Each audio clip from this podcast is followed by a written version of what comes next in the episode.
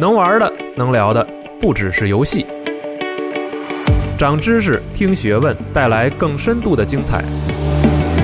从游戏到一切，极客网加丢 Pro 有乐趣，更有思考。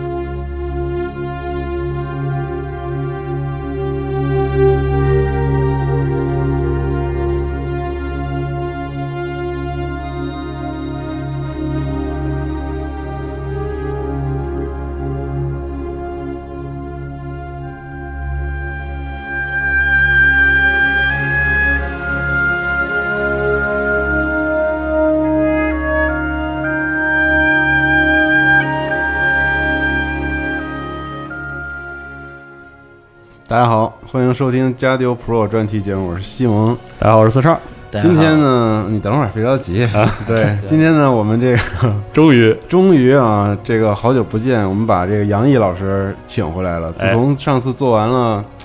黑魂》的黑魂节目之后，好像已经很长时间没对有再听到你的声音了。嗯，大家好，很高兴又回到集合的舞台了。对，然后今天我们讲的这个不再是这个魂系列的哎内容了。以前每次找杨毅都是要么聊血缘，要么聊哎黑魂。对啊，然后今天其实是它的一个嘖主打品类，哎，就是我们讲讲科幻。对我们想在一八年的时候呢，这个多讲立点。 flag 太可怕了，对，别别立啊。在一八年的时候做一些科幻主题的一些系列的节目。嗯，当然，我们也不想开那种特别大的坑，就是说对我们要把这个科幻从把头啥到都尾讲一遍啊做个一百期，然后中间也不更新什 么的。我们想拆拆出来这个嘖细讲。嗯，今天我们这个开两期的一个专题，差不多啊两期。对，然后是讲讲杨毅老师其实自己本职的一个工作也是做科幻设定的，对我们可以聊聊这个话题。对，所以说今天这期节目呢，我们首先就先帮大家嗯，开个题听一下，对，整个这科幻是一什么东西啊？大概经历了怎么样的一个发展演变的过程嗯对，对，啊？同时还有一个跟我们最直观的，它的其中的一个就是一个分支一个元素，就是它的视觉方面，嗯，它是怎么从最早期的那些东西一点点演换成我们现在大众认知熟悉的那种。科幻感。嗯我对我们叫视觉语言或者叫视觉逻辑，对它是怎么样发展过来的？对嗯，整个历史进程是一什么样的？对，我想补充一下啊，嗯就是今天我们这期节目其实算是一个特别大的一个铺垫，就是今天我们可能会讲文史发展，哎对可，能为了讲啊对视觉元素，我们得先告诉你科幻怎么怎么发展的，对文史发展。这个历史大大概是什么样的一个脉络，然后这个其实不光是对视觉元素的这个整理也好，为后可能我们后来的节目也会嗯，相当于做了一个大的铺垫嘛。然后为什么要从视觉开始？可能因为这方面对于我们来说稍微直观一些对。比如说我们平时玩游戏、看电影都会对第某一时间对，认知的东西。我们也可以可能看到一些东西，随口而说，哎，这赛博朋克，这个对是什么什么的，大家都会说。但是其实这里面有很多系统性的一个东西，嗯，所以今天咱们可以聊聊这个。然后特别提示一下，嗯这期节目因为图挺多的。呃图很多，然后要系统的讲做成视频的话又太长，对，太庞大，所以强烈建议大家一定要下载集合的 APP 啊，用时间轴。用时间轴来伴随着你听这期节目，你会对我们提到的每一种视觉的信息都完全可以接收到我们所说的东西。嗯，比较直观。对对对，好，那请杨毅老师开始。嗯，哎，所以呢，这期这个嗯是一个巨型的开题报告，对跟大家说一下。嗯我们想讲文脉啊。对对对对，首先呢，我们说这科幻这个东西，大家都很熟悉，对吧？嗯平时一聊，哎，这科幻片儿，对吧？对对对这个什么漫威啊，什么又出了，对，嗯跟大家澄清一下，啊，那那个是那个是漫改电影，不是科幻片儿啊。 然后呢，我们说的科幻呢，它往往就是盛世出科幻。对的，我们会发现，就是在整个就是科幻的历史上，它最辉煌的那段儿是就是这个美苏，他对在做这个太空竞赛的时候嗯，，对，有一个特别爆炸式的发展，不管是。就不管是文文文脉方面的，就是文坛上面、文学上面的，还是说是影视视觉上面的，对，它都是有一个爆炸式的发展的。嗯所以说，就是今天呢，我们就给大家捋一下，从最早期的大家耳熟能详、小时候看的这个儒勒·凡尔纳，哎，对，然后到后面到咱们这个现新在千年对对出头这些阿凡达什么，它怎么样一一下一下的，就是这种演变演变过来的，嗯它中间经历了哪些过程？是的，对，然后科幻这几大类它都是个什么概念？嗯，它怎么什么时候出现的？它为什么有这些东西？今天就聊清楚了，给对，给大家都聊一下。对同时我们也会穿插就是这个整个就是视觉方面的一个进化。所以说这期节目主要就是两条时间线儿，嗯先给大家拎出来。对，一个是文脉，一个就是视觉上面的。但都是比较简要的提对一对，下是，都是一个概述对啊。对因为我会发现大家聊科幻的时候，因为就是对科幻史没有明确这个概念的情况下，有的时候聊是对不上对的，而且包括很多很多读者对一些呃。就是小说有一个他的期待是错误的，就是因为他没有意识到他的退并时代，然后他对觉得不满意。其实这个还挺遗憾的。对这块儿一会儿可以好好说说。对对，嗯，嗯，OK，那我们这个书归正传从头啊，开始说从头开始说了啊从头说了，In the very beginning 啊。 ，OK，对嗯，我们啊最早说是这得个说山海经上。 对，我想最早其实可以说，其实可以说从达芬奇开始。对啊，嗯对我们其实这个我们现在这个稿子上面最早的我们定的这个大纲，其实从儒勒凡尔纳呀嗯、威尔斯这个时代说起。但是我突然想到，其实，在他们更早的时候，在科幻文学诞生以前嗯，其实达芬奇就在做这些尝试。对，他在用一些他合理的推算，或者说他合理的一些设想，创造一些不同对的，去创一些不存在的，但是有可能实现的东西，嗯，比如说飞机，比如说他当时想的那坦克些，车啥的。对对对，他那些手稿里画的，对对对，嗯都很神奇。对所以说，这这个其实是我们根植在我们本性里的，就是嗯创造不存在的东西。没错。对，不过在文学上成让科幻成为一种自洽的新的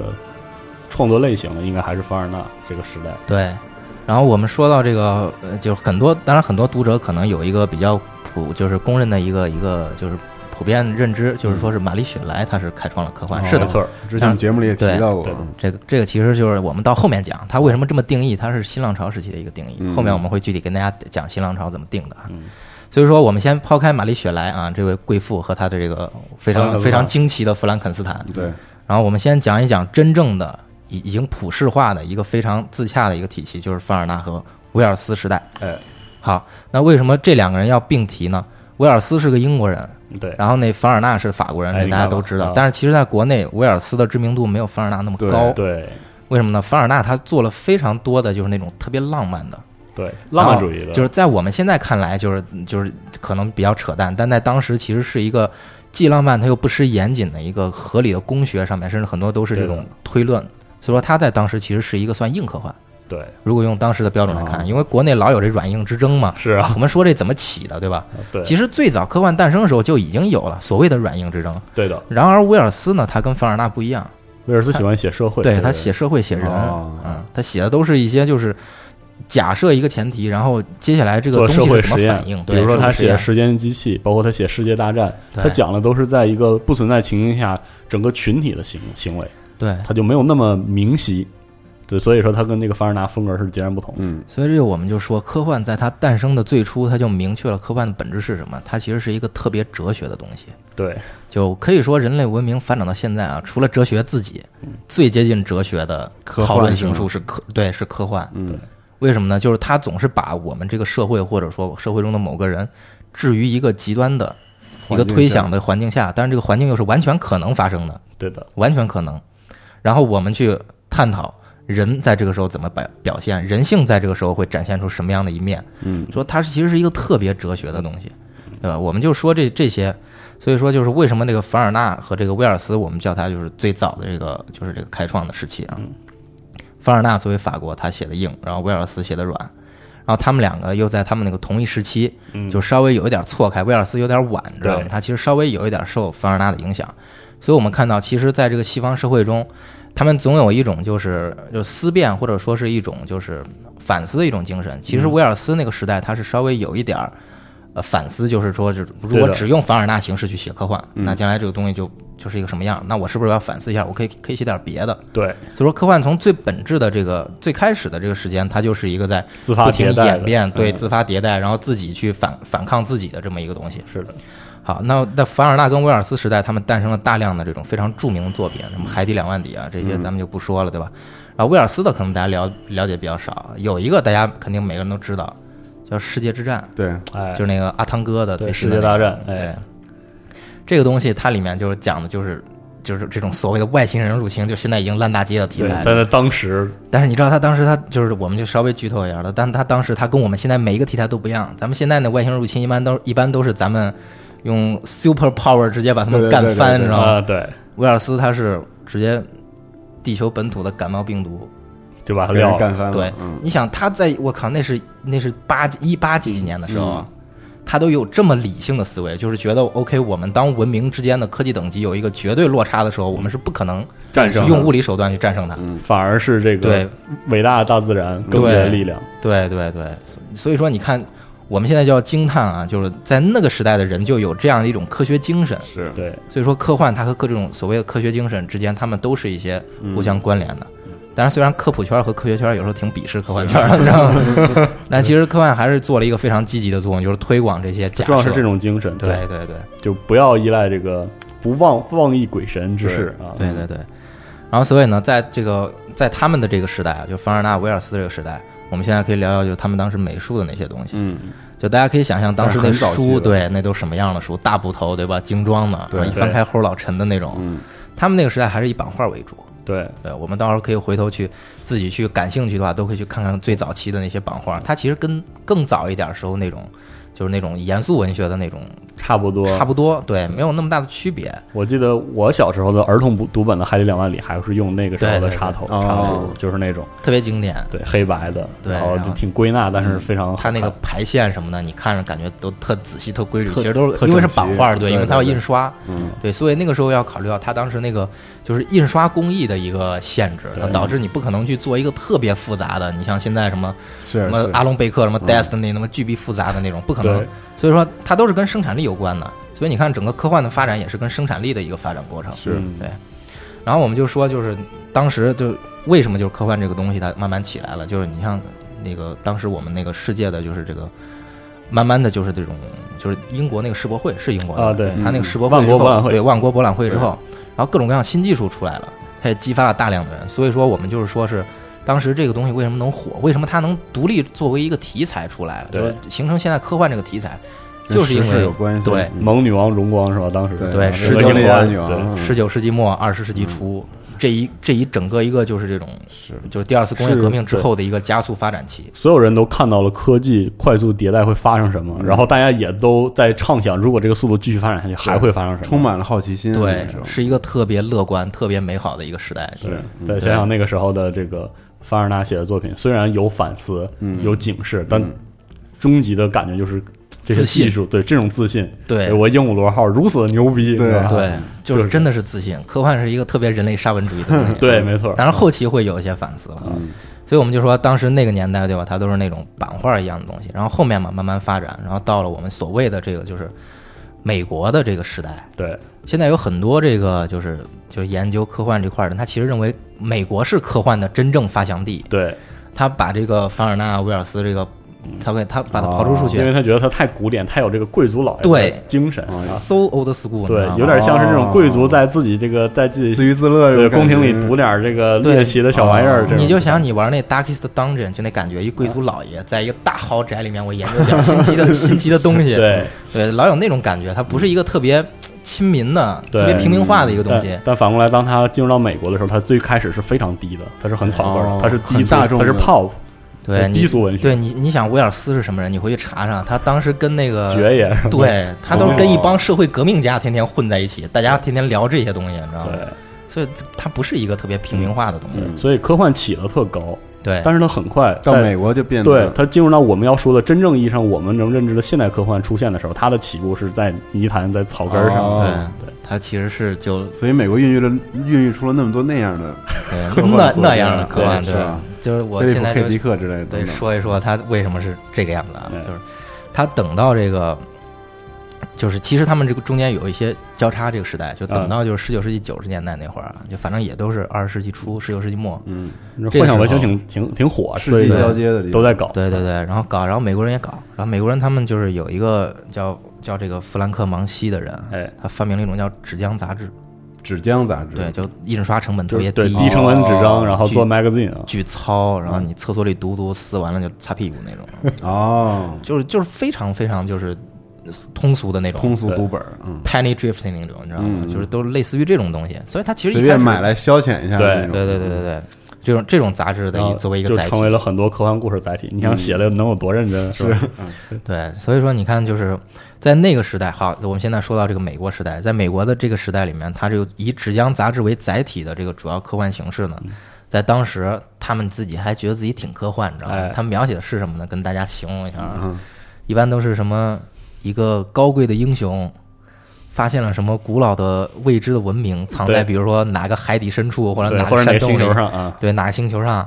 然后里面有什么漂亮的公主啊，然后有什哦么怪异的这个外星人啊，或者什么对奇异的人，就是奇异的亚种人啊，然后嗯然后解就放是他。啊，所以你看，他带了一个非常强的殖民时代的一个符号，是，对我是先进的，我是文明的。嗯，啊，我要去解放你， 对啊，你们都是蛮子，然后你们里面关键还有一巨漂亮的公主，跟我公主对跟我是一个人种，对都是对，有很多这个强烈的这个爽对爽文要 素，对爽文要素。素啊。所以说那个时代的就是科幻，我们现在有一个比较严，就是通识的一个定义，叫科学传奇。对，啊，叫传奇。我对，刚才科还想学说，传奇，有点更奇像幻那种感觉，就是那个时候，同时还经历另外一件事情，就是这个那个时候还没有奇幻文学，但那嗯个时候的哥特文学也在对，这个民俗发化展和嗯通俗爱伦化，坡，对啊，也开始写，就是反正都是一个路子， 都都都喜欢写这个路子嗯，啊，然后就大家也爱看更，成人一点儿这对种对，情大节，嗯家喜闻乐见。就是可能现在的奇幻读者还记得，就是在史诗科幻之前，我们有剑与魔那个就剑与什么来着？就是野蛮人柯南那个套路，对对对，对，嗯就是那个那糙汉，那就是典型的科学传对奇。。然后那个其实哦这套这一脉，其实在之前就是科学传奇这套，就是嗯绑汉，然后一路杀美去女，对美你女，就这么想，科学传奇是什么？科学传奇就是你把这野蛮人柯南换成一个绅士，对，是或者不一定有文明绅的士，然所后以在对辐射里面经常出现那些杂志，其实有点科学传奇那感觉。我操，那相当科学传奇，对这就是要封面这种就是那种那封老面就是老范儿，你知道吗？嗯对，但他那个时代还是错开的。对，科学传奇它更早，我们到时候到时候感兴趣的读者可以看看时间轴上面。科学传奇它，我跟你形容一下，它这个封面是一什么特点啊？这些杂志它为它因为为什么呢？它几美分对吧？它几美分的嗯对价格，它要吸引这些劳苦大众，嗯一眼看过去就得想拿起来，要美女，对，要嗯裸大金裸发大露，妞儿，对，要裸露，要奇形怪状的怪物，嗯，然后要有一哦张些牙舞爪，对张牙舞爪的，就是这种外星人就是然后猎扑向奇和对色对情扑向一个美女，然后那美都女有可能衣冠不整，这样啊嗯，，说就是总结起来是什么？就一个就是就是性暗示，嗯对，然后一个就是这猎奇种暴力暴白力人暗至示上，对然后这个暴力歌颂的这是个，对对对，就是这种东西。所以你看，他当时其实是一个高开低走之后，低走的特别厉害的一特个别低题材， 对，特别低。大家就你你想这什么呀？这就就你你的红脖子们没事对在厕所里面看一看，就是就就对那种的。就嗯当时确也确实，美国普遍的大众啊，嗯就是你你也想象一下，美国就是他作为就是这一帮种糙汉，对特别被英国当时看不上的一国家，他就是在那个认知里面，就是你们都是那样的，嗯对，真的特土。土啊，你个土啊，对，特土。那你们 其实美国诞生的东西，在英国人看也特 土。啊是对，哎所以说就是当时其实科幻的，包括它的，包括它的文学，以这个就是这种科学传奇为主，然后它我觉的得这个种算一脉啊，算科幻，它相当。算一脉，必须得有这个，科学传啊奇从这为儿来为什么说它不是说是它是被净化掉了，它现在还存在。对的，举个例子，人猿泰山，对，啊人猿泰是山吗就是科学传奇，嗯，人猿人而且猿泰这要山特别创典型。创创造的这个体体量，这种嗯在变大同时，它的骨子里是不应该变的，是嗯不能变的，对嗯你现在技术再先进，你 CG 再牛逼，他做的还是科学传奇。那前就是那个零几年还是一几年，有那 John Carter 重新拍了一版，对，火星那个 John Carter，嗯，这就是当时的呀，嗯，就是当时纸浆杂志做的这个。因为它本身的形式不低俗，事实上不低俗，就是如果想讲的话，它是能讲讲好故事的，哦，它只而且它只是就是门槛更低，它比正经的科幻门槛低得多，这挺有意思的。对那然后后面视觉呢？他当时就像我们说的，就是对这种纸浆杂志封面儿，对，然后大大亮色，对，但是画的也很好看，啊画的是很好。嗯这正经挺好的，我觉对得，，那他们因为那个整个一本杂志特别大的一部分成本都在封面上，嗯彩色彩色印刷，你知道吗？对，对，对，然后那个杂志本身那纸都挺糙的它那，个风格可以照应同时期当时那个广告，就是那对你嗯种想想那会儿那个夸他张们那个粗线条。然后，但是但是，其实，在某种程度上很写实，就是他们的画法其实比较像，嗯你想想那会儿就是那个了不起盖茨比他们那个是年是代，对嗯那种纸醉金迷那种广告画儿，对，有点像，没人那那么高级。但是也是要那个劲儿，对，但是就是你包括他对人物的一些对角色的一些刻画，都是那种特别典型的方脸的对那个美屁股国下巴人的这个白对人，欧洲人，对那姑娘那腰恨不得细的那个肋骨锯掉五根儿那种，对知道吗？都是那样的。对，就所以说，他们那个时代就是以我们为什么说就科幻它在美国发行就兴盛起来了，嗯因为他够大众，一个是它够大众，二它完全独立于美国就是主流文学界，对它的整个发展过程跟主美国主流文学界不沾边儿，对，知道吗？没有没有那些上层的精英指手画脚，凡尔纳跟威尔斯他们绝对是当时那个主流文学界对中的一员，对他们虽然就是写的东西不一样，但他们绝对是主流文学界中都是的精英，对。美国这发展起来压根儿就跟人不沾边儿，你主流文学界你写那些就是特别就是经典名著的那些东西，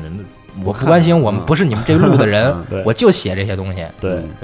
中国也是，中国也是跟主流有关的，你知道吗？中国我们最早叶永烈那批人，是的他们写的其实还是主流文学界中的一个一小块儿东西，嗯它有一些科幻的要素在里面。对，然后但是美国这个时代就是它这个十九世纪就很 local 啊二十世纪初，对，它就完全就是剥离开来。而且我你看人就写家自很己商品化呀，对，一上来就是商品，嗯对，所以你看，他们就是一个消费主义、资本主义，对但但但是下面的多好诞生，对、嗯产生的东西，对，所以说它这个科学传奇，它持续了呃四分之一个世纪，对将近一代人呢，嗯啊对，到二战之前都都还有，很盛行嗯，大概都还有，因为大大家爱看呀，是就是那个时代的科学传奇，它里面的那些科学科学的假设什么的，它其实不是很严谨，对，就就是随便给你编编差不多得了。对，嗯，主要是写故事，嗯，主要是写故事，然后那个电影其实也有《太空芭芭拉》之类的，后面拍的呃啊、这些类似这种的，对对还有对那个什么 Rocket Man，是就是是那那会儿嗯其实都类似这种的，没错儿，人根本不给你考虑那么细，这就是嗯考虑这为什么干啥？？因为观众也不考虑，观众就是我看一情节，我看一场面，对我看一我没见过的东西，外星人什么的。对，对你包括那个时候那个就是那个从地球到月球那些电影，你说它它是不是科幻？它是科幻，但它就不是那么严谨的，人家要的就是这点子。嗯，然后后面呢，我们接下来就是说这个就是《纸浆杂志》之后，它不中一中破间一立，你知道就是对经历了一些就是比大较的变化，牛逼的转型。嗯，啊，中间有个过渡点是什么呢？就是雨果跟斯巴克，对我每次说雨果奖都要提到这个对，人，雨果爵爷，他为什么就是这奖都是以他命名呢？他特别特别的，就是对科幻史上的贡献特别特别大。对为什么呢？他起了一个承前启后的作用。嗯，他在就是进一步发展科学传奇的同时，为当代就是现代的这种科幻的写作形式，打了一个底子，对他鼓励他的投稿者，嗯你写东西得严谨一些，别对别光是什么大别牛别光纯光的吧，是对别纯扯我。别们之这前个节目里提到过，对对这个杂志，嗯对对对，但是他同时呢，他那个时代就包括他的那些杂志的封面，其实还是保留科学传奇时代的那些特色，夸张，对特色。因为他得做生意嘛。然后他办的那个就是那个惊奇故事嘛啊对，astonishing，然后直到后面，这个雨果这个就是也算科幻这个整个文史上的一个伟人，直到后面出现了另外一个真正意义上的制霸的统一的，开天辟地的人，，对，就是坎贝尔。哎，对我们现在说这个坎贝尔，他地位有多重要？他奠定了我们现在整个就是当今啊，包括我们视觉，包括我们这个文学上面科幻的一个写作风格和思维方式。对的，对他讲究的是什么呀？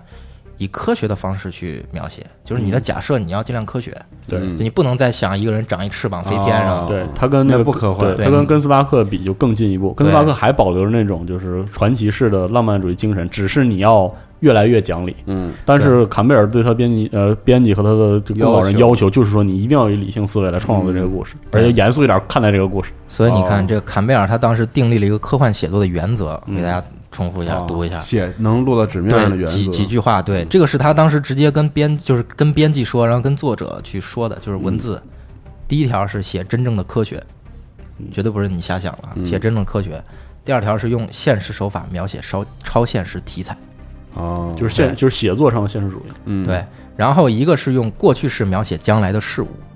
这是下一用对过去式，对，用过去式描写将来的事物，它让你产生代入感。哦，你不在那儿站那儿纯想象未来，而是你变成了一个未来的角色，就是他在这个小说里严肃的说，这个未来已经发生已了经。发生过对了，啊不是说，哎，读者读者老爷们，你想想未来可能会如何？不要这么说，不要这么说话。对。然后还有另外一个就是对科技的进步保持乐观态度，这哎个直你接看决定了黄金时代的整个文风，就是那就种这几句情话绪基调。对，嗯最后一个呢，就是以理性和科学的态度描写超现实的情节。嗯，就是哪怕你的情节对，就很很超现实，你也要认认真真写。对听完之后感觉可以归纳阿斯克拉克的作品。对，为什么就是他他要求的这些原则，它是具体落实到就是这个整个这个杂志的选稿啊、发行对方面的。嗯，你不过我是不给你上的。对，而而且卡梅尔还做了很重要的一件事情，就是在以前 Astonishing 就是雨雨果跟斯巴克时期，他还是那种随意供稿那种形式，但是是在卡梅尔他就开始主动发掘新人，然后他、去哦他认同的人他会培养，虽然其实他他也他是个控制狂嘛，对对，但是他也发掘了很多我们后来知道的大家，嗯没有他一直的，他会一直的鼓励他，然后去创作，对去哦对去教导他，嗯去指导他，是这样这样起来的。所以为什么坎贝尔是真的是就是特别重要的一个位置？而且嗯国内观众可能比较熟悉的是他那怪形，哦，怪形，啊他写的，他写，他自自己能写写，嗯对对是神人，对，也有不少游戏是以 Who 怪对形 Who 为 Goes There，他最早那个叫 Who Goes There，对，The Thing，对他，然后后面我们就拍就拍出来那个怪形的一个系列，嗯哦，对就是这种这个时候的科幻创作依然是商品，但是他作为一个怎么说商人和编辑，他却以一种严肃文学的方式来要求他的作者。他但是这种时候，科幻它既独立于主主流文坛，但他又自己把自己当回事儿了，嗯所以这个时候才是对科幻真正发展起来的。他完也全不是科学依传奇附，了嗯对他完全不依附那些你主流的，我要写什么风花雪月，我根本不写你这些东西，嗯，什么他根本自不己管。严肃对待自己，对对，嗯这是一个他能发展起来的特别重要的原因。嗯就没有坎贝尔的这种态度，他是起不来的。坎贝尔这几个原则就直接就是告诉了，就是这些作者，真的，你们想这个故事的时候，你们就是仔细让他想清楚，嗯让他自洽，让他明明白白的。他再离奇，他他都有一个他得有道理可讲。对，都有一个落脚点，都有一个出发点。他可能百分之九十都是编的，但是他根就是根基的，他核心的这些东西，能站住，对，是在我们科学进步的基础上令人产伤生心的，对产生的一些思辨。嗯，对，所以为什么说坎贝尔伟大呢？坎贝尔他就是用他的这些原则，就直接开启了黄金时代。对好，那我们接下来就聊到黄开金时启代这块儿。黄金时嗯代的钥匙就是这对几句话，对对对。然后你同时我们也会发现，坎贝尔时期的那个杂志，就坎贝尔主导的那那几本杂志啊，美学上完全变了。对它完全不是那哦个大妞儿、大怪兽那种了，嗯，它都开始是那种很广阔的空间，描述一个飞啊哦星船球、对飞船、着陆一宇个航气氛宇航对员，对对，已经不一样了，哦那时候已经完全不一样了。所以坎贝尔为什么这说么牛逼呢？老爷子牛逼？我靠，人能写，对，还是编辑，而且还有审美。还慧眼识人，对，关关键他还特别就是愿意去就是鼓励养着这些人在经济上面，包括不停嗯的收他们的稿子。对就坎贝尔那个时期，他不是说你这稿没被采用不给钱，对，啊，他好像给一部分。为了让你继续写下去，对，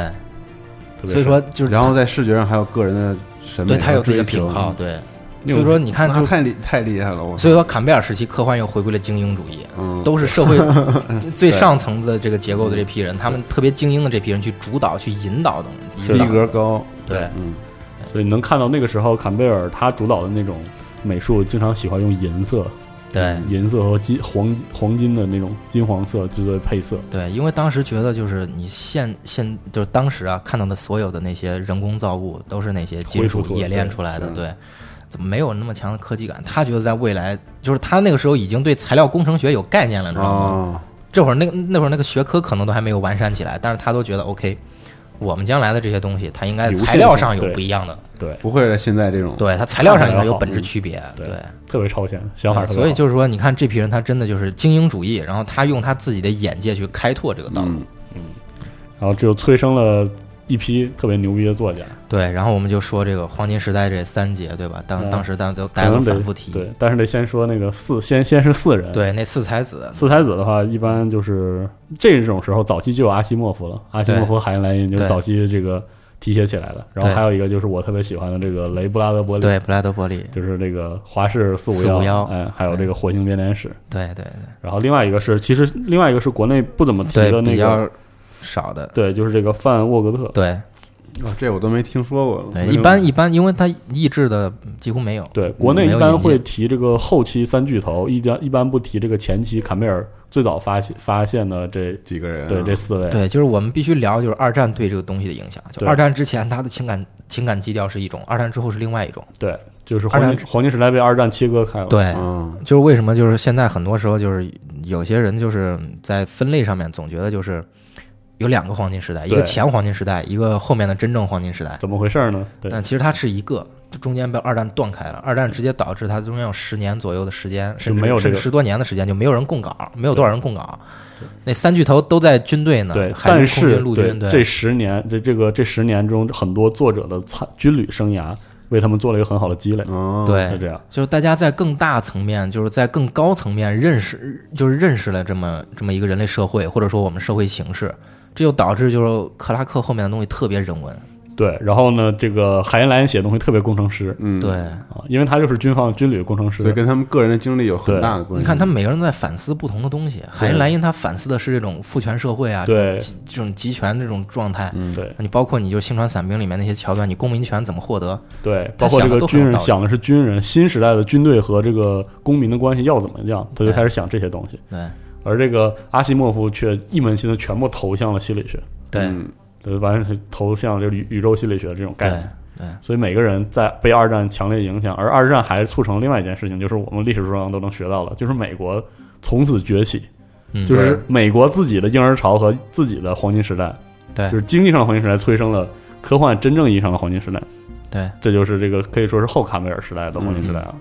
所以说为什么就是说黄金时代我们要提前面这四个人呢？其实前面四个人对后世的那些什么新浪潮都已经埋下伏笔了。你像那布莱德伯利，他典型的布莱德伯启里发新浪潮。对布莱德伯里是一个他本身是擅长写诗的，对，写诗写散文的一个布人。拉伯利是整个科幻圈唯一一个跟主流文学圈走巨近，而且还特别捧的人，就主对流文学圈狂捧他。啊，是吗？对因为他没写的那些长诗，写的儿童对诗，写的就是他在这个严肃文学的角度来看，他的造造诣诣很深，对极深对。嗯，真的是就是其其他人可能不待见科幻圈，但就特别喜欢他。对这人特别牛逼。然后等到了后那个后卡梅尔时代，就是真正意义上的黄金时代，就是我们熟知的三巨头，对还是海因莱因，还是这个呃阿西莫夫，但是这个时候就多了一个阿瑟克阿拉斯克啊拉克，嗯，对，身这上个这个时候呢，我们就要所以这个人只存在于后黄金时代，嗯也就是四十二说的这个真正嗯呃战的战后对然，后这就是为什么就是其实我我个人包括国内很多就是分类的，我们不是特别的爱提那个战前的那段儿，对，嗯就是因为比较短，对真正最辉煌的是战后的那段儿，嗯，嗯，而且我们就后面会讲战后那段儿，它不只是文字，就是文脉上面的发展。它是一个文化上的全面复兴，对，科幻变成一种文化，它不再是一种题小说题材，它变成了一个文化，这是一个特别了不起的地方。一直到现在，对对，因为那个时候的社会是这个样子，经济上全面复苏，就美国简直就是富的流油，是吧？对公民也富的流流油嗯。然后这样的话，文化就跟着疯狂蓬勃发展起来，同时它又是冷战，嗯它是冷战格局，就是每个人又有一种危机意识。嗯，在这种双向的刺激下，就是在文化上，每个人脑袋都转得非常快，非常活。然后所以说这样的话，科幻就跟着发展起来了。对，所以二战一结后，二二二战一结束之后啊，然后就是这帮作者陆陆续续的都回归，嗯，然后大家发现那个文风变了，对，就之前他还有点那种就是有科点学传奇那个劲对儿，科学传奇，还有点有些人还写的是那种稍微有点就是杞人忧天，或者说那个居安思危那种。啊，但是就是二战之后，它就是一种昂扬向上的对精神很多都是很非常乐观的了，对昂扬向上的战斗精神。对大部分都是变成特别乐观的那种。是在科技带领下，我们连纳粹都干得干得过啊！对外星人根本不 是事儿。啊对，啊对对对，所以你看坎贝尔时期，他包括他个人的品味，他对那个杂志封面的要求，也直接影响了后世这批人。我们为什么这个时候要一定要提他这个杂志封面这种风格呢？就是这种稍微比较严肃一些的大飞船呀、对，嗯然后有一定意义的，就不再是胡画的那种了。为什么我们后面啊，真正的就是这个图像图像这段儿这个这个史的时候，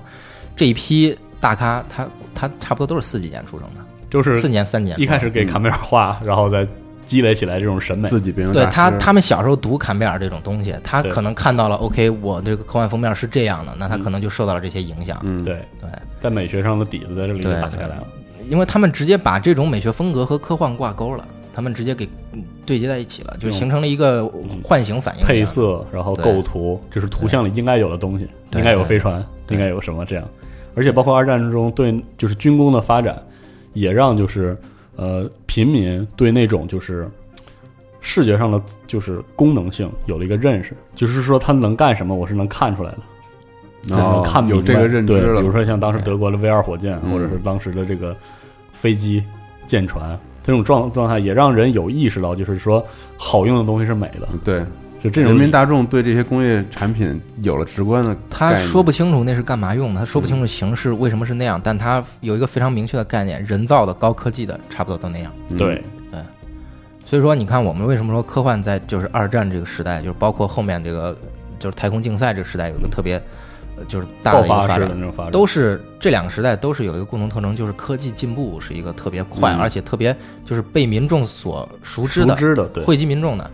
对，这个大家都天天在关注这些事儿。所以跟当时的工业革命其实也是一个一样的对一样的。凡尔纳当时他们那个对，凡尔纳，其实所以你看，每次科幻一个兴起大，的嗯发展都是跟这个科学的一个嗯大进步，科或学者与说是工业的发对展，同步走出来了。对，然后继续啊，我们就讲这个对视觉这个时代，它开始就是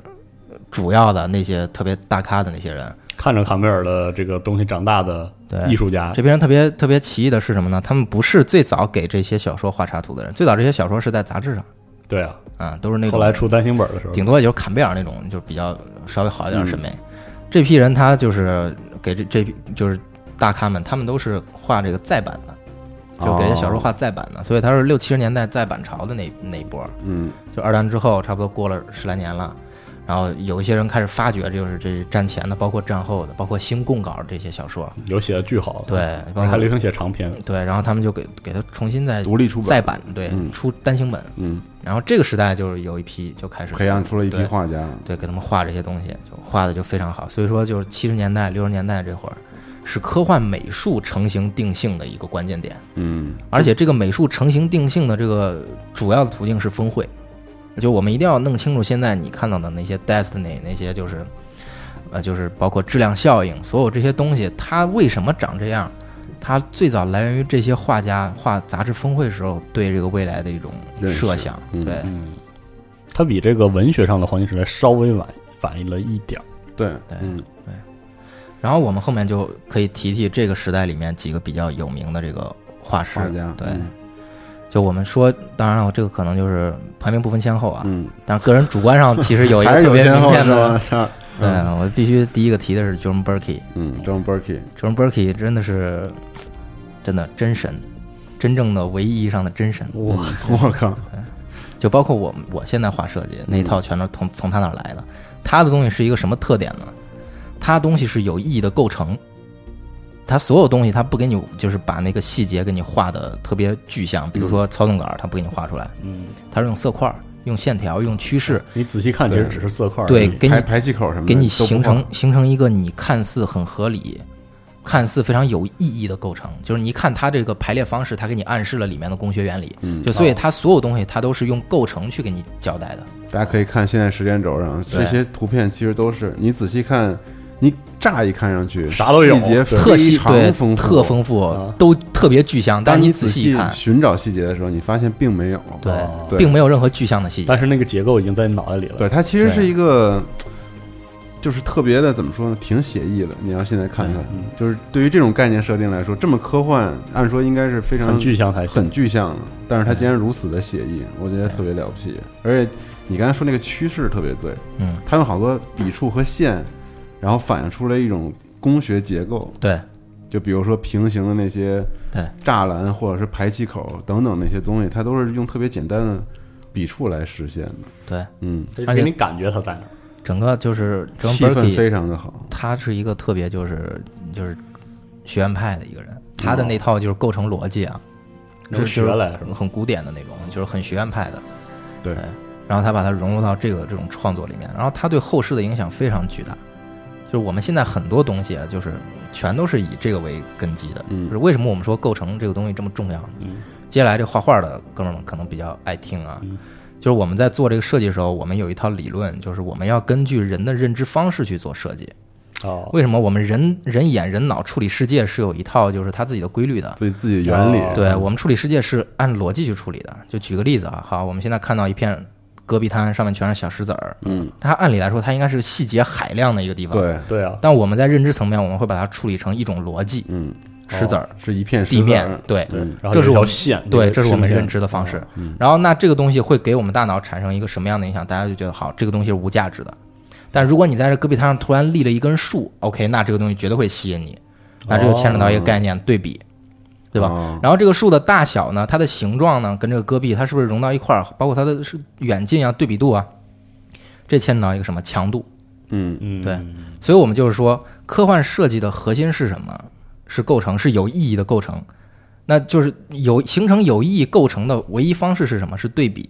哦，然后呢，你产生对比的唯一元素是什么呢？是强度。强度对，嗯所以说这是它一套东西，这是在 Berkey 时代就已经定下来的。哦到现今，我们去看光环那个老大 Sparse 那个美术总监，他是对这套最完美的传承人，你知道吗？他真的是就是完一全看就知道是，嗯对，一看就是，一看就是这 Berkey 那套最完美的传人，哦而且现在最主流的就是这样。啊，所以重要的不是说把里面一个一个模块抠了勾了贼细对，哦，重要的是要符合我们认知这个认知，嗯对你包括你这个东西是大是小，它是靠对比出来的。我上面有一个小窗户，我才觉得这东西大，对吧？我上面有小细哦节，我才觉得这东西大。所以你看同时期的，我们可以再看看其他人的，比如说那个那个 Peter Elson 他他们的，他们画很多细节，画很多那种小东西，结但是那构个东很繁复，对，但那个东西的体量感不强。我们说体量感什么意思？嗯是就是它是否巨大，嗯，它体量感你不强感受不到它的那种，但是你能对感受到它的科技，感受到它的那对个细节先进，哦啊，对，所以说你看，在这个时代啊，在这个时代，影响我们后世影视、游戏所有这种科幻的这种美术语言的逻辑都已经形成了。嗯，哦这个 Peter 这个 Elson 他的这种细节，对吧？对细节的刻画，啊对 Harris 的他的那种就是笔触，包括意境的营造，Berkey 的这个构成，对吧？它各方面的东西在这个时代已经完全成型了。嗯，然后我们后面我们可以聊聊这个 John Harris，对吧？西蒙特喜欢，是因为他那都是笔触，然后特别有意境，虚实，啊，他们描特别擅长描绘那种巨大的空间，而且还有色彩，对，然后有哦对非常就是非常优美优雅的空气透视对在那个里面哦。嗯，它那个色彩用的简直绝了，美轮美奂。你想宇宙中不应该有空气透视啊？对啊但哎没空想气想想想无人升空，其实它就是更具象化了，它对用的当时那些色彩，嗯嗯对，所以说就是当时这批人他们画的这些峰会，他们有一个什么原则呢？我不描述你这本书里的具体故事，哦，我描述一个情景，嗯但这个情境可能会给你一种感觉和这个对嗯书跟你差不多，对，跟这书你充满了那一种好奇心，对对你对想对看，对哎，哇，这太有意，太吸引人了，哦对，，所以其实当时他们这些画儿其实经常被各种地方用，嗯就不是这本书我用完，我因为他其地讲的方不是这书的事儿并不冲对突，对哦，对对对，所以说就是当时他们这批人就是融会贯通之后，嗯对才产生了我们后来的。所以，我们其实看好多，比如说我们举例贴一些当时科幻小说的峰会，嗯，其实你会发现，其实确实是跟那个本身那个没有什么关关系并不是很深，对它有可能有一点点关系，但是感觉对了，就是那感觉就是对了，现在其实也是，你看现在就是我为什么说这斯帕斯人这传人呢？嗯他现在给好多那个美国那些科幻的那个单行本画封面儿，啊，那一看感觉就是就是 Berkey 的这种接接他接是了他的能接火炬接班人，对能是对传下来的那种感觉，对嗯，所以杨毅老师一直说说那个说 Halo 嗯是黄金时代最好的传承的传承游戏对啊，包括现啊在呆这是美呆学上森是美吗啊美学上也是我的感觉是黑楼是对文脉最好的传承，啊，那你看，那对就正好是对正正好是合上了，对双这线都是对，这很完美这这两个游戏就是《Halo》跟《Destiny》，他们是完美的传承了这套美学逻辑的。嗯你说那个就是什么那个杀出重围那些都当然都很牛逼，但它不是黄金时代的了。哎是嗯对啊，那个最乐观、最积极，对宇宙、对人类在宇宙中的这个位置有一个最嗯自信的这么一种认但知，同时又对对未知和宏大有畏惧，就是同时都要有。我发现这种美学审美的逻辑，其实是在他的文章里，和在他的小说里嗯对是存在的，你是看那个二者相辅相成的。当初你们聊那个 Destiny 那个节目的时候，他一上来他那种航海图式的、测绘仪式的对函数，对，然后你为为什么他要用这种方式？我靠，数学是智慧生命的通用语言，对当时人类就是这么的自信。嗯我掌握了数学，我是万物灵长。我万物灵长不是因为我是人，而是因为我有一个科学认知世界的方式。对是它的一个基础的操作方式是数学。对你用这种类似函数波一样的东西，类似这种尺规作图一样的东西，描绘一个像航海图一样的一个场景，那它寓意的什么呀？文明它强遇的大我这么牛逼的一个智慧文明，我要重新的这个掀起，就是那个地理大发现时期那种对，激昂的那种太空大发现运动。是的，对，是所以说 Destiny 它是一个特别就是浪漫、特别美好的一个东西。典型黄金时代的嗯对浪，漫典型黄金时代，就是是我是一个太空大发现，我发现新的文明，我发现新的星球，我在新的这种九大行星上面，我安排我的这种基地，嗯繁衍我的文明，所以它对特别就是这种黄金时代，很浪漫，对，乐观、浪漫、积极向上，嗯还是得跟大家说一下，黄金时代那种科技乐观主义精神不是狂妄，对嗯就不是不仅仅是人定胜天的，它不是人定胜天那种感觉，而是说一定会有问会有困难，问题就是宇宙比人类确实伟大，就是我们觉得人类是渺小，但人类的伟大就是因为我们在渺我们渺小的同时，所有的问题我们都要去解决，嗯，呃，绝对不会不不绝望，绝对不不会放弃，就是对这样一种状态，它这是是一种黄金时代的。不卑不亢的。是对，我们要面对这些挑战，我们要迎接这些未知。对我们太渺这都小是了，美好的，对嗯对，对我们太渺小，但是我们有下一代，对，我们连接起来，我们是一个文明。所以它是你结合当时那个社会环境，你看二战结束对吧？然后那个美苏这个太空竞赛，对，人类都登月了，对多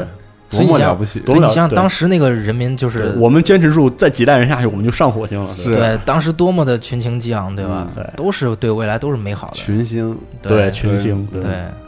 确实是。所以说，你看整个所以就视觉上，真黄金时代的，对不管是视视文觉化也好上是充满敬畏，当然是对主动的，而且是你看当时的那些开色放彩，这几位大师你你你没有一个是用阴暗的那种方式来描绘宇宙，还有另外一个，你注意到没有？就 John Harris 的所有画，它有一种宗教般的仪式的那种仪式感。形式感。对嗯，他画的那些巨型建筑，往往像纪念碑或者嗯对不朽的那种巨型的那种对人类的地标一样，嗯，标志着我们这个种族的存在。对，就是他甚至想想到了一种高于宗教审美的更高的，对，就是不朽性，就是他他把这个把这种审美也赋予了幻想。对，你看后来那个阿斯克拉克有篇小说叫什么我忘了，反正他写的就是那个就是人类那个太空船科考队，他去一个星球去那个考古去了，然后他发现那个直直立在这个地面上几公里高的这个纪念碑被融化，被那个超新星爆发融化，反正就是这么一个故事。所以你看，当时不管是文学界还是就是那个 就是这种绘画方 面的，心里都很大气。对他都像古代帝王造金字塔一样，我就要造一大地标，我靠，是我就要彰显我文明的存在。嗯，对不朽的一个东西还，真是永世存续。对，对，大开大合。对，所以说当时都是这种特别大气的这种这种东西。嗯，然后同时呢，你看就是 Peter Elson 他们这些人，他们开始去关注一些就是细节上的，嗯就比如说小东西长什么样，我这东西什么逻辑啊？哦然后他可能他更多的是是受这个就是。就比如说，当时已经开始向公共播放的那些，就是太工空学探索的那些东西啊，包括各照种工学片啊东西之，类的，对，已经开始公共宣传了嘛，就要要要科普嘛，对吧？要宣传我们为什么这么做，对吧？提取一些元素，对他提取一些元素，他开始搞。所以从那个时代开始，他做的东西就是就越来越有有一些工学细节了，他是玩这种工学细节的是。然后那 Chris Force 对吧？他的那套东西， c r i s t 上次我在那黄金时代那个狂推无人升空的节目里头对狂推吹过一波，因为那是我心中的唯第一是吗真神，是吗对大哥了嗯打一架，宗宗教战争嘛，我靠。战争啊，嗯，然后呢，Chris Force 他那套东西，他是受到就是他是一个特别时髦的东西，在当时。非常熟，嗯对，你看其他人那么画，就是你看 Peter Elson 他画小细节，对吧对？John Burkey 他画大构成嗯嗯， ，John Hart 他描述意境。对颜色对色彩，然后那个这哥们儿嘛，他给你搞一些那种就是有点像航天飞很机神秘表面的那种，哦然后有一些符号化的东西对在里面。然后他一个是借着就是航天飞机这种表面那种一格一格那种形式作为一个表现手法，嗯另外一个是他借那种各种奇形怪状的形体，然后还有部分有工学特征的一些对结构对对结合到一块儿，他形成他自己一套就是特殊个人风对格，外形挺古怪，哦，然就后很那古个怪，很神秘，让你觉对得它是你觉得不是人类的它吧？它它对不对像像那个 John Burkey 之类画那些东西，你觉得它它是很现实的嗯，很人本的，可能做作为啊做几年以后，可能真的我们航天飞机就是那个样嗯子，啊，很复杂，有很多工业化的一些一些设定。但是它那个东西，它的主体往往都是一些嘖很圆的、很不实际的，大量的曲线，并不是很符合。对，你看这几个画家，他对未来的这种想法都是不不太一样的。一样对对他们对于可能对于这个材料或者说技术的这种进步，他们都有一个自己不同的一个假定，所以导致他们每个人出来的东西都不一样。嗯而 Chris Ford 为了塑造这种神秘感，他经常在那种你这个飞船的外壳的这种喷图案上，用那种非常繁复的这种平面哦构成。大格子，对然后大线条，对，然后来装饰这个，就让你觉得像图腾一样，对有一种神秘感在里头。对，嗯，是的。所以不可思议，这几个大师各有各的这个风格。所以说这几个大师，我们讲完之后，基本上大家也都清楚，现在这个科幻美术它主要是从哪块儿来的？嗯就是这批人，就是在当时那么一个最欢欣鼓舞的年代，嗯，他们为这些作品，就是为这些小说绘制封面的时候，产生了各种各样奇思妙想，嗯然后最后各自的流派融会贯通，形成我们现在对所谓的主流科幻审美。嗯，对，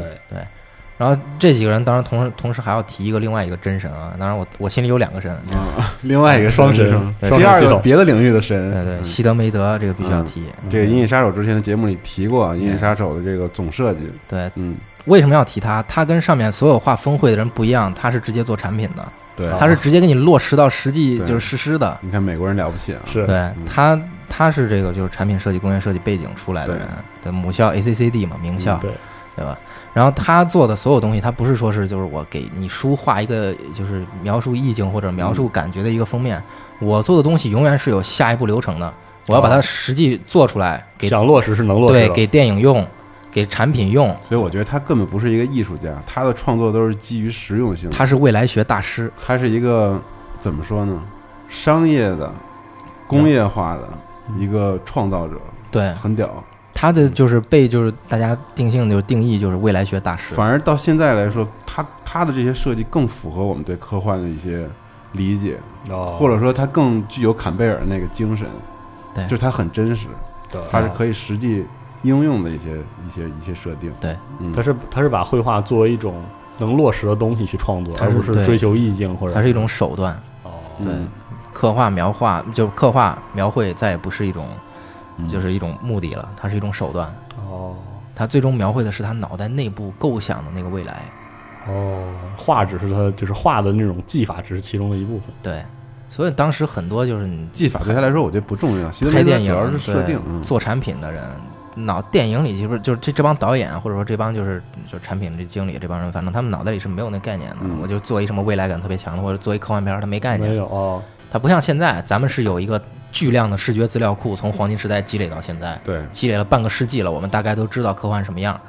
那个时候没有，所以就得找希德梅德，他脑袋里就像一个神秘的白洞一样，不停地迸射出这种奇思妙想，而且都特别然后合才能理。落实到能就是能对实现的程度。嗯，所以说这是一个真的是一个特别伟大的一个人。而且我们后面为什么就是说这几个就是画画的人，我们必须反复去提他们，因为这几个人让科幻不止再是就是文字上的东西了，不只对是我读读小说什么的，它变成了一种文化，变成了一种视觉上的东西。对啊，那我们刚才就是聊了这么多黄金时代的这种、嗯这个东西，然你后我看这们篇幅巨大哈，对大家对这个东西非常有认知，而且非常热爱嗯黄金时代的浪漫。然，后，但是这样又提到科幻 本身它那种内在的革新和迭代那种动力，嗯在这里就就显现出来。一个潮流即将开始，对，嗯对我们说这个真正严肃科幻，或者说这种严谨的坎贝尔式的科幻，嗯它发展到后面的这个时代，发展到就是这个六七十年代的时候，它面临了第一次自我反思、嗯，自我反省，对，然后产生了这么一个就是这么一个浪潮吧，嗯，只能说是浪潮，就是所以叫它叫新浪潮，因为同时那嗯个主流文学圈它也有新浪潮，基本上同一时代的，对。所以新浪潮不仅仅是这科幻圈里的叫这个，没错其实我们非常多的文化领域里都有这个。当时都有是一新浪潮个席卷席卷全球这个文化领域的一场运动，嗯只不过在科幻我们也叫科幻新浪潮。嗯，对，然后在这个时候，就是反思这个，嗯 在当时看来已经称得上狂妄的科技至上精神了。而且在那个时候，因为这种坎贝尔式的呃那句话，规矩就是拿来被打破的，你知道嗯吗？坎贝尔给你画了如此多的框子，对，但所有人翻来覆去写，翻来覆去写的时候，读者也烦了，乏味了。对，写的人也烦了，嗯说凭他妈什么就只能写这些？对，对，你们天天就是这点事儿，有意思吗？嗯，啊，当那初当初是什么呀？是有一帮作者对就老老想给坎贝尔杂志投，那对坎贝怎尔么说你们这不坎贝尔，不对行你写的什么玩意不儿？啊对不让上，不让上。对，好莱然后坞后了后来对，就是一一帮英国人，发源地是在英国嗯英国新浪潮，他们就说那我们就来一反传统的，我们彻底跟你革个命，对对。我就不写你这样的，我就写把引入各种各样主流文学圈的一些，对，包括描写方式啊，对对追求文学性，对，然后还有就是同时引入一些，就比如说心理学喜欢的，卖弄技法。嗯对开始开始就是说你写的太直了，对对，就知道写技术，你这活着多美好啊！这么多东西，你为什么不写人？然后你看当时那个还有反思，就是人类至上或者人类沙文主义的这种，嗯，所以你看与拉玛相会，它其实是受了一丁点儿新浪潮新浪影潮响的对黄对金对时代对产对物，对对对，对就是在那个时候，呃，在那个时候就会出现，比如说罗杰兹·阿兹尼这样的神人。哦你像对他写的《光明王》，嗯，它本质上是什么？是个宗教故事。对他把宗教故事套在一个人类殖民星球，然后技术使人成为神，使人狂妄想扮演神这样的一个故事。嗯然后他把它套在一个印度教史诗的框架里。对，然后他把 咳船员上的理念争夺变成了佛教、印度教和基督教理念上的差别。哦，就他们原来只是一波船上的船员而已，后来各自分道扬镳，用这哦创个造自己的宗教，强悍的技术把自己武装起来，然后他们借借来他们地球上他们学到的宗教，把这个印度教的概念，把种姓概念在这个新星球上重启下来。但是你读起来，又是那种像像宗教诗篇一样隽永的故事。就是你这书，我跟你说，直观的阅读体验啊，回头回头听众们可以去试试啊，就嗯对那读直接读经起来那那是一小那是一奇幻故事，对，所读以这这是经那是一一样，神话故我事，读过开篇，我就对哎觉得对这是完全不是一科幻作品，那措辞都是那种对他他一上来讲什么那个佛陀，对是个是个人，他的意识被放逐在那个云层当中对，然后他他其实是用科技技术，但是把那个技术是描绘成转经筒，嗯然后把他又又带回来，很不可思议对，的说的一个无量萨姆大神，嗯这就是新浪潮，对它就是给你反传统、反科幻、反这个黄金时代、反太空歌剧。就嗯我里面说不的技术是不会解释他为什么这样，但是他技术是我故事不可分割的一部分，而且这个故事还很有理性精神，所以《光明王》是一个典型的一个对典型啊的新浪潮代表作，对，他就已经模糊了你所谓的。这个科幻的概念嗯，而那个时然候后同期还有这个奇幻在发展，就是对这哦都在模糊这个概念。刚才杨毅说的那个与拉玛相会，对我想补充一下嗯，就是他是一个阿瑟克拉克的一个作品，，对，特别阿瑟克拉克是一个特别黄金时代代表人物嘛，对可能，然后他刚才说的这个，可能大家没看过书的不太理解，嗯与拉玛相会》这是一个他偏后期的一个作品，对而且很有意思的是，他这里面花了整本书的篇幅来描写人类去探索一个宇宙里在飞行的一个对一个没有任何生命体的一个嗯一个飞船，对然后内部的结构很很奇特，它的什么东西都是三个来来来复制和支撑的，嗯然后它里面可能是一个有点类似于环形轨道是那种在自转，而且对啊，自给自足的那么样一套系统，然后最后的结果其实是人类在里面啥也没有。啥也没找着，对对，是一个特别不像阿瑟克拉克之前作品的那对，就是种你你看它伟这大结个，局，人类怎么样怎么对样，然后得到了一些你什么你启对发，你说的什么什么地光啊那些，它都不对不是不是这个路不是这个子路。子为什么呢？因为当时新浪潮，你看它成书啊，与拉玛相会是七三年，嗯对，光明光明王是六七年，对啊，所以你看它都是在新浪潮中间成嗯书的。虽然它还是黄金时代，虽然它还是那个传统的坎贝尔式的东西，嗯，但它明显受到了新浪潮的一些影响。结尾我觉得所以在那个科幻史讨论的时候，新浪潮不视作对黄金时代的接替，它实际上就是在黄金时代一直向前发展的时候，外围的一种自发的自行运对，动。我们不不会在这块儿把它断开对，，就就不像现在三 A 对市场下的独立游戏一样，对，有点像这种感觉。互相影响，就是是呃，黄呃，新浪潮的作品，很多时候我们就更熟悉。就是对于现代的我们的读者来说，它审美更接近我们的审美，嗯因为它不只讲技术嗯，不够硬。然后，但是呢，对于很多人来说，它也不像是科幻。比如说，它里面有很多很多东西，就是事实上啊，把科幻东西扔掉之后，它更像是写人的，只写人的。嗯对然后还有一些比较有代表性的，像安德的游戏，啊，啊你想，就是它，它是呃类似反讽，就是科技科幻中的英雄主义的，就是你把一个孩子置于那种状态，你看到他如何丧失他孩童甚至人、嗯人性的那部分，像这些故事，比如说《沙丘》，它啊，哪科幻，它其实是个古古卷，是个古籍的古那籍新浪潮式里故事最重要的 PKD，PKD 哎对，嗯然后对再说想想说再想想 PKD PKD，太新浪潮了，整个人都他妈新浪潮。对而且他他他永远不会去花篇幅描写这个技对，术，我们为什么这个说技术就在这儿，它就是这样对啊，对他为什么说这 PKD 它是一个特别新浪潮呢？他写东西什么都有，架空历史，对对吧？然后那个玄学、神秘主义，赛博朋克的前身，对吧？然后虚无主义的东西，他都写，而且他特别探讨就是你是不是有一个真实的一个嗯存在，嗯，对就有一个真实可可认知的存在嗯。他总是去探讨这种嗯哲学特别哲学层面的对东西对，但实存际在上主义，的坎贝东西尔是不喜欢就是科幻讨论这种东西的，对就是虚无主义的东西跟科幻没有在在那之前没有什么关系。对你要写的落在脚踏实地。对，但新浪潮时期是这样的，新浪潮时期筛选下来的好作品是真的很好看，嗯，但有些是真的很难读，就是对他追求那种叙事技法对技法的这种追追求啊，对这个形式的追求，然后对美学的追求，嗯甚至可以为此可以这个牺牲叙事完整性。啊哦，，然后再加上那个时候，包括这个嬉皮士运动带来那批作家对西东方神秘主义的那种追求追求，它里面引入了大量的玄学，引入了大量的神秘主义，嗯然后它导致呢，这个它的故事的基调很多时候都落不到，就是到最终的最终也落不下来我就给你举一个特别切身实际的一个类比吧。啊，你老看日本动漫，然后你突然有一天你看了《物语》系列，就是那种感，就是那种感受，你知道吗？哎对新浪潮就是那种感受，就是讲故事的方法呀，讲故事的就是那个逻辑啊，各方面完全形式主义不一特别样重，对然后你回过头来一想，这故事其实嗯就那样。就那样。对嗯，故事还是故事，但他就不不用那个传统的手法给你讲对出来是。你还记不记得我跟你讲那个趁生命气息逗留是啊，，对吧？你想那个故事其实讲的非常简单，就是机器能成为人吗？嗯但是他讲的时候，你会发现那里面的机器人互相讲话的时候，就是在互互相颂唱嗯哦，啊，就像这个样子。然后他就他一讲这样是一个人类灭亡啊后启示录的故事，但是他讲的就像一个诗歌一样，嗯很隽永。到最后结尾的时候，引用一下趁生命气息逗留一首气息逗诗，然后呢，把把这个亚当和夏娃诞生的故事演变成一个这个一次牵手的这个就完事儿了。嗯就是在这种时候，就是新浪潮会告诉你科幻还有无尽的可能。可能对，只不过后来他可能走了走远了，嗯然后就，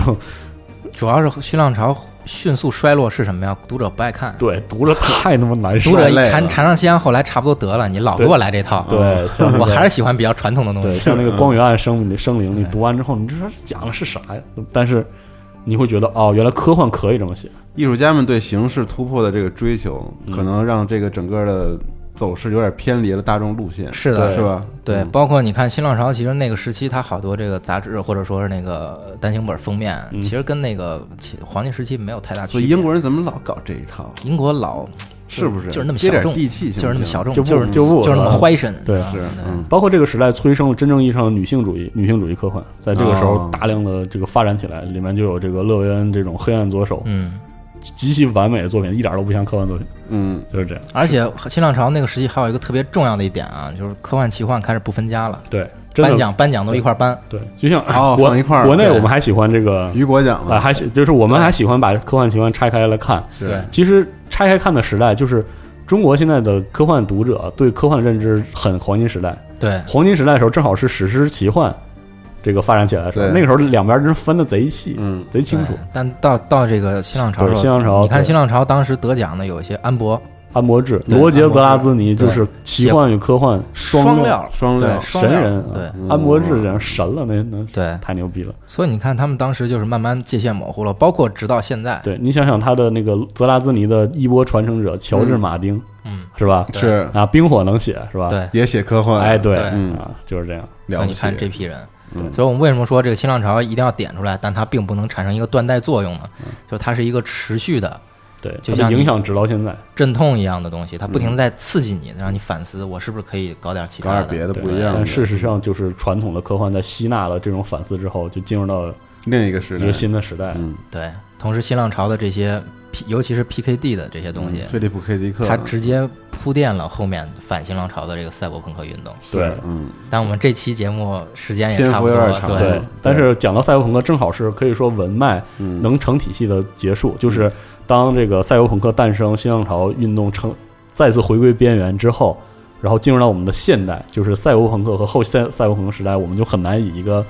呃文史一个对，史观不能再再去断代了，再去看待它了，对不能再断代了对，。现在的科幻就是一个交融的状态，传统的传统的这个黄金时代式的呃科技乐观主义精神还在，而且以一种全新的面貌变得更有生命力了。然后同时跟大量的其他类型的作品的互相吸纳与交融，又让科幻有了这个全新的面貌。再包括西全球化对带来之后，嗯比如说老外突然发现，一中国这帮只知道黄金时代的一帮大哥能写出来这么黄金时代的 作哦品，真牛逼啊！对嗯老外突然想起三来体是吧对对，嗯《三体》这个是就是咱们国家整整个咱们国家的文坛是一个至今为止依然受到严酷的坎贝尔法则统治的，对 对我们特别坎贝尔。对，我觉得大致说一下赛博朋克，呃，真正意义上引入了这个高科技和低生活的这样完全人本的创作观，然后它就是它其实更像是落落在地面上的这个呃新浪潮，嗯，就我个人就是一直是这么看的，就新浪潮它跟黄金时代他们是粘连在一起的，他们是互相粘在一块儿的，对它是黄金时代小尾巴诞生的一个小是思潮。嗯对，但是呢，从新浪潮之后到赛博朋克，你是完全可以用断代的眼光去看的。对的，赛博朋克跟前面就是不一样的了，对，就是完全断完开全了。新的开始，对，嗯就是赛博朋克骨子里它沉，它把新浪潮中那种虚无主义和悲观精神沉淀了下来，嗯但是是以一种很有黄金时代精神、理性精神去把它接住的。对，所以它既虽然浪漫，但是它脚踏实地，所以它才能形成一种极其有力的风格。嗯，不追求虚无的形式感，嗯，对对吧？但是它写的东西其实挺虚无的，就是说人对那他种描写东西比较对整个人类在那种高科技下那种无力感，这是以前的红衣时代嗯但说是法。文法上他没有那么的对，然后它文法上又有一些沉淀，就是说我的技法更现代一些，嗯，就是我愿意写的稍微让你看不懂一点儿，是吧？啊是，但但是他的那种理念就抛弃了纯粹的乐观、盲目乐观，嗯他更喜欢就是比如说吉布森写的东西，他更鼓励他他的小说里正面亮色的东西，什么是人性的善，就是那种啊，大家都脏成一团的情况下，人啊有一种骨子里的善，好好劲儿，但是他不是人对人类文明和对这科技的歌颂，就没有这个东西，对对对，所以这个东西和和黄金时代是截然不同的。对，而且从就是就是就是赛博朋克啊，包括新浪潮，他们之间对于科技，就是我们说砍边儿这些原则里面，嗯科技观科的技变的化这个对，新浪潮不是那么在意，对但赛博朋克又是脚踏实地，又是又是特别的很严在谨意的的在描述这些嗯东西对了。然后他的结论不是说它很好，对，而是说它好不好看人，嗯，就是这样。这时候赛博朋克就是属于所嗯是以你最看，他带了人本主义的东西，从新浪潮传承了这个。嗯。对，但是是按照我们的这个提纲来说，嗯我们不可能把这个东西跟